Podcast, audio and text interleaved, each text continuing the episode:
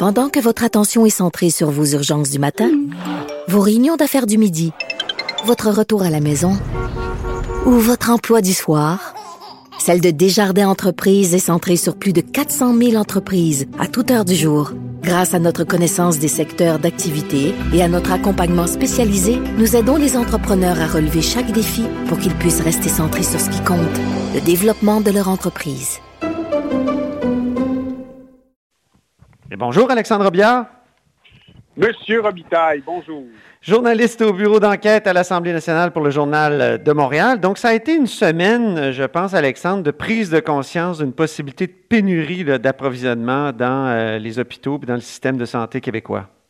Oui, tout à fait. Euh, je dirais que ça a commencé avec la déclaration de M. Legault en début de semaine où là, on a vu clairement qu'on était confronté à l'imminence d'une pénurie avec un nombre de jours précis devant nous de 3 à 7 jours, ce qui a fait beaucoup réagir, ce qui a surpris beaucoup les gens parce qu'effectivement, jusqu'ici, M. Legault avait plutôt choisi de parler des stocks d'équipements de, protection. Là, évidemment, on parle des masques, euh, gants, blouses, etc., euh, qui, qui pouvaient encore durer quelques semaines. Donc ça, ça a créé une certaine surprise, en effet. Oui, parce que vraiment, il était plutôt rassurant la semaine précédente. Hein? Oui, tout à fait. Euh, et puis, donc, nous, on a quand même essayé de regarder comment le gouvernement s'organisait dans ce contexte-là. On a appris qu'il y avait 200 personnes qui travaillaient euh, pour essayer de trouver des approvisionnements parce que ça devient une question, un enjeu évidemment crucial pour le réseau de la santé. Et euh, donc, on a découvert effectivement qu'au ministère de la Santé, il y a évidemment des gens qui contactent les fournisseurs, mais aussi au Québec, euh, comme partout dans, le monde, j'ai l'impression, il y a toutes sortes de, gens qui font affaire avec des compagnies, notamment en Chine. Nous, on en a entendu parler. Moi, j'ai parlé avec certains de ces, euh, euh, importateurs-là qui lancent des appels au gouvernement. Puis, donc, il y a une partie des, fonctionnaires qui sont, comment dire, affectés justement à valider ces offres-là. Et tout ça, c'est un processus aussi qui, mobilise beaucoup de monde dans une espèce de, comme on l'a écrit, là, course contre la montre pour essayer d'éviter la pénurie. Et pour, euh, pour combattre la, pénurie, il y a cette possibilité de, réutiliser les masques. Tu, m'en parlais plus tôt. Et je dois citer euh, un, tweet de, de Gaétan Barrette là-dessus. Je vous dis une chose, écrivait-il hier, jamais dans ma vie, jamais je n'aurais pensé qu'on aurait parlé un jour de réutiliser des masques. Pensez-y, c'est comme des bobettes, sont mieux d'être propres. Il nous a bien fait rire avec ça, mais c'est vrai quand même qu'on n'a pas l'habitude de réutiliser ce, genre de matériel-là dans, dans, le monde euh, médical. Non, puis ça montre bien à quelle situation extrême on est confronté actuellement dans le réseau de la santé avec la, pénurie qui, s'annonce. Je pense, j'ai l'impression qu'on la gère déjà. C'est déjà, déjà dans les pratiques, euh, dans les hôpitaux. Et puis, euh, ce à quoi M. Barrett faisait référence, euh, nous aussi, on en parlait ce matin dans, dans les directives qui ont été émises au réseau de la santé. donc, il y a tout un paquet de consignes justement pour récupérer les, euh, les équipements pour les nettoyer. Euh, donc, on parle évidemment des, fameux masques N95 qui peuvent euh, être utilisés, désinfectés, tant que ça dure. Oui, je ne sais pas combien de fois on peut réutiliser un N95. Est-ce que ça a été ben déterminé ou est-ce que c'est quelque chose de tellement nouveau qu'on ne sait pas trop? Moi, j'ai vu que ça pouvait euh, être un certain nombre de fois que je pense qu'il y a des, hôpitaux qui mettent en place des, euh, équipes de nettoyage. Donc, euh, les gens vont identifier leurs équipements, puis il va y avoir un suivi qui va être fait. Donc, c'est quand même nouveau.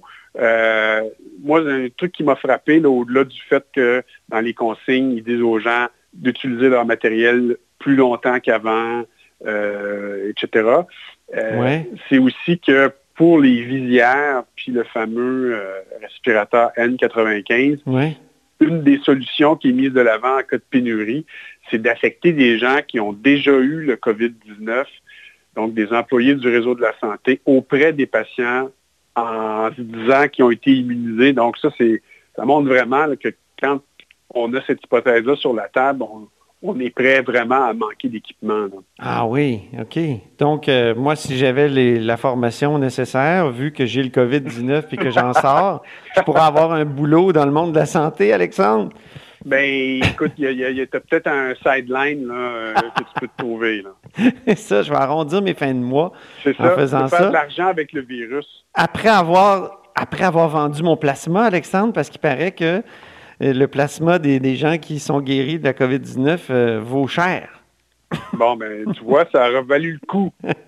Parlons maintenant de ces informations qui nous font croire que les Américains détourneraient des cargaisons de masques notamment. Et que ce soit vrai euh, ou faux, est-ce qu'il ne faudrait pas, Alexandre, se développer là, à nous là, une souveraineté sanitaire dans les prochaines années? Oui, bon, c'est sûr que ça, je pense que c'est en train de se mettre en place de toute façon. Oui. Euh, on, voit, là, moi j'ai parlé avec euh, euh, des, entreprises là, qui sont en train de convertir leur ligne de production pour répondre à la demande. Mm-hmm. on ne sait pas exactement si c'est un effort de guerre qui va être temporaire avec la situation actuelle, parce qu'il faut quand même imaginer que sur le plan des coûts, hein, parce que ça, c'est ça qui est la question. Là, la main-d'œuvre est meilleur marché généralement en dehors du Québec. Il faut, se le dire. Ça dépend pourquoi. ces produits-là, ils ne sont pas fabriqués au Québec pour une raison. C'est principalement parce qu'ailleurs, la main-d'œuvre coûte moins cher. Mm-hmm. Donc, est-ce que dans le contexte actuel, on va, euh, dans le contexte actuel de, démondialisation, on en a parlé, est-ce que, euh, bon, on va être capable de dire, ben, ça, on on se le paye, puis euh, ça coûtera ce que ça voudra, puis nos, euh, équipements de protection médicale, on les, on les mhm. fait chez nous. C'est possible. C'est sûr qu'il y, a toute euh, une, dynamique qui est en train de changer sur le plan économique. Donc, jusqu'à quel point ce secteur-là il va être viable s'il se développe, parce qu'il va se développer au moins de façon temporaire pour répondre à la pénurie actuelle, puis assurer une forme d'autonomie et d'autarcie, parce qu'on mhm. comprend que là, c'est tellement la course pour ces, euh, ces produits-là que tout a l'air d'être permis. On ben oui. Avec cette nouvelle euh, de la région Grand Est, euh, les représentants des autorités sanitaires là-bas qui disaient s'être fait voler une cargaison sur un tarmac d'aéroport. Donc, ben bon, les États-Unis ont, démenti, c'est ce que je lisais dans The Guardian, mais, mais bon, ça tombe sous le sens un peu, on dirait que, ou en tout cas, ça correspond ben, à ça me fait penser, d'urgence. Ça me fait penser, sur le plan alimentaire, la souveraineté sanitaire, ça rime avec souveraineté alimentaire. Or, la souveraineté alimentaire, elle nous coûte des sous. Hein. On a la gestion de l'offre, on a tout ça. Si, on pourrait importer presque 100% de ce qu'on mange, là ça serait possible. Les États-Unis produisent énormément de nourriture. Si on tient à continuer à faire euh, de l'agriculture ici, c'est oui l'occupation du territoire, mais c'est aussi euh, parce que c'est un domaine stratégique. Alors, euh, on pourrait étirer le, concept d'une certaine façon, puis se dire, ben, quand il y a un problème sanitaire grave, on le voit, c'est important de pouvoir produire chez nous euh, nos propres biens, euh, notamment tous ces équipements-là qui nous protègent, qui protègent nos, nos, anges gardiens, comme on dit. Moi, je dirais que notre monde est en train de changer. Hein.